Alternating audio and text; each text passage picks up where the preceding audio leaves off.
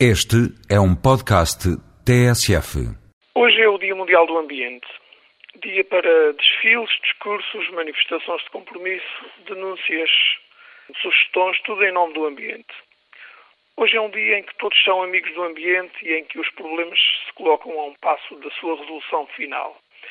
Hoje as explorações pecuárias recebem os rótulos ecológicos, as artes de pesca se tornam sustentáveis, as águas residuais urbanas volatilizam-se sem cheiros e sem danos para os cursos de água.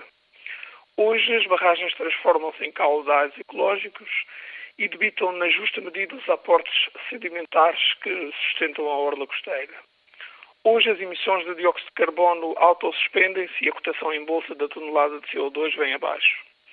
Hoje os linces, as águias, os lobos, as focas-mons, a freira da madeira e todos os demais que integram o catálogo dos livros vermelhos podem sair à rua sem receio.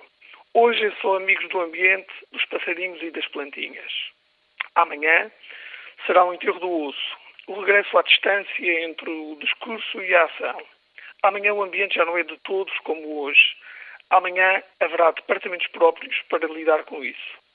Os rios, o mar, os ecossistemas, os recursos minerais, a poluição, a avaliação de impacto ambiental, emissões de CO2, a mobilidade e gestão da água, a conservação da natureza, resíduos solos urbanos, as embalagens não retornáveis, o princípio do poluidor-pagador, a ISO 14001, os rótulos ecológicos e tantas outras coisas voltarão a ser apenas elementos singulares do cluster ambiental.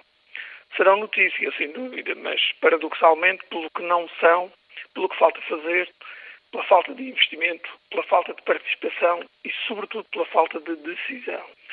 Uma boa maneira de resolver os problemas ambientais seria, por isso mesmo, termos dois ou três dias do ambiente por ano e assim sucessivamente. Se conseguíssemos chegar aos 365 dias, é que era mesmo bom.